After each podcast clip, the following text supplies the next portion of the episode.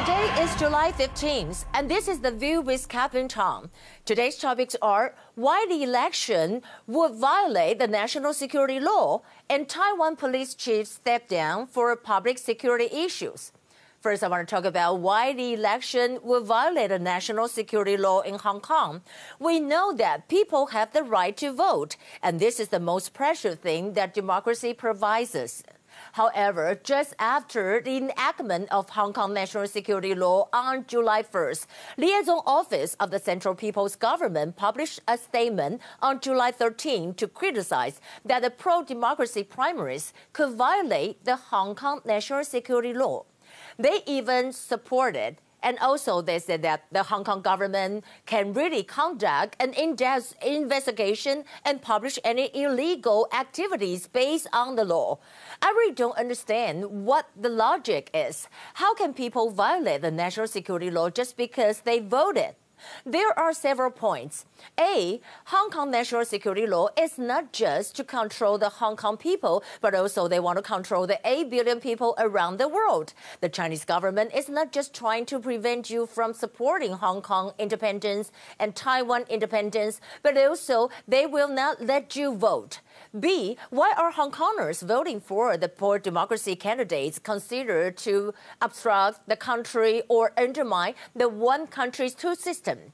See, what is more exaggerated is the liaison office of the Central People's Government pointed out Dai Yaoting. And Dai Yaoting is a famous Hong Kong legal expert, and he kind of promoted the so-called Occupy Central with Love and Peace, 占中行动, in 2013. The campaign is considered to be the beginning of the consciousness of Hong Kong's democracy. However, the liaison office criticized Dai Yaoting, saying that the goal of Dai Yaoting and the opposition party is to seize power to govern Hong Kong and to launch a Hong Kong version of color revolution. And today, Hong Kong Democratic Party Vice Chairman Luo Jianxi has been arrested for participating in an illegal assembly outside of Hong Kong Polytech University last November. And I think this is totally similar to the Cultural Revolution. You know, the CCP, Chinese Communist Party, just finds reason and also to arrest people. As I mentioned earlier, it is impossible for Taiwanese to accept one country, two systems, or one China. Hong Kong is the most painful example why. Second, I want to talk about Taiwan police chiefs stepping down for a public security issue. In Taiwan, something big just happened in the policing world. The police chiefs of Kaohsiung and Tainan City have stepped down uh, due to uh, public security issues. Um, there were murder outside a dancing hall in Kaohsiung and a shooting in Tainan. Taiwan Premier Su Tseng-chang took this incident very seriously and punished it. However, this action has caused some political speculations. Some people even guess that the Minister of the Interior, Xu Guoyong, and the police chief, Chen Jiaqing, don't fit each other.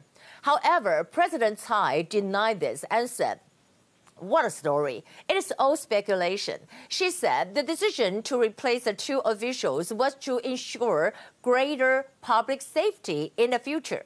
You know that Taiwanese people have always been very proud of their good public safety in the country. Many of the foreign friends also appreciate this and even choose to invest in Taiwan for this reason. If you ever come to visit Taiwan, you can check it out yourself. Here are the top stories. Today we have zero confirmed cases. U.S. President Donald Trump signed Hong Kong Autonomy Act and ended trade preferences today. And he said, Today I signed a legislation and an executive order to hold China accountable for its oppressive actions against the people of Hong Kong. Hong Kong will now be treated as the same as mainland China. No special privilege, no special economic treatment, and no export of sensitive technologies. Also, we have placed very large tariffs on China. Talking about the Hong Kong Autonomy Act, it is a bill that will require sanctions against foreign individuals and banks for contributing to the erosion of Hong Kong's autonomy. And Trump said that um, this law gives my administration powerful new tools to hold responsible the individuals and the entities involved in extinguishing Hong Kong's freedom regarding the U.S. approval of the Taiwan Patriot 3 missile recertification request. China threatened to sanction the primary contractor, Lockheed Martin, over Taiwan arm deal. Spokesperson of the China's Taiwan Affair official of the State Council, Zhu Fenglian, said that, and she said the attempts of the DPP autonomy to authority to seek independence by force will not succeed and will only sabotage peace and stability and MOFA, condemning China over the threat. And we're talking about that MOFA spokesperson, Joanne Oh, fought back and said, we're going to, and we're doing this to maintain uh, across strait peace and Beijing's irrational and barbaric threats will not change Taiwan's firm reaction. And we're talking about the one country, two system. And as for the U.S. rejected China claim in South China Sea, Taiwan backed U.S. opposition. MOFA spokesperson Joanne Ou said that. Uh, she said the ROC enjoy um, indisputable rights over South China Sea features and their surroundings uh, waters under international law, and Taiwan opposes attempts to resolve South China Sea disputes by means of threats, coercions, and force. On the other hand, the New York Times published an article about the tension between U.S. and China. The title is Caught in Ideological Spiral, and U.S. and China drift toward Cold War. And they wrote, as the two superpowers clash over technologies, territories, and clout, they face the same risks of small disputes escalating into military conflicts. And the coronavirus pandemic, coupled with China's recent aggressive action on its borders, has turned existing features into chasm. And lastly, I want to show you, um, this is what the MOFA new Facebook profile picture. Um, it shows that the Chinese character Y. And Y is that was Y Guo, is foreign country. Y means foreign.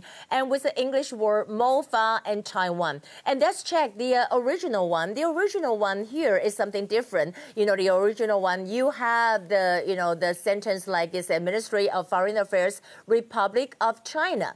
So it's kind of different. And also, I want to mention about the uh, Chinese calligraphy. You know, the Y it looked very special to me. It's uh, from Li Shu. It's like a, a more ancient using, and I think it's artistic. Well, some people might ask, what about in the Facebook version. What about uh, the Republic of China just disappear? And MOFA claimed that. they Don't try to politicalize it. Um, that the intention had been to stimulate the creativity of young staff members, and the design was not the same as the ministry logo and should not be politicalized. And in the end, you know, today there's a big thing happened. I want to share with you the triple stimulus voucher Sanbei Quan in Taiwan that has released today. You can you can uh, change it, you can buy it, and it's a good deal because you can pay like one thousand NT dollars to get three thousand NT dollars voucher. That's great, right? So that will be the view for today. How's your day? I hope everything is fine. I'm going to see you tomorrow. Bye.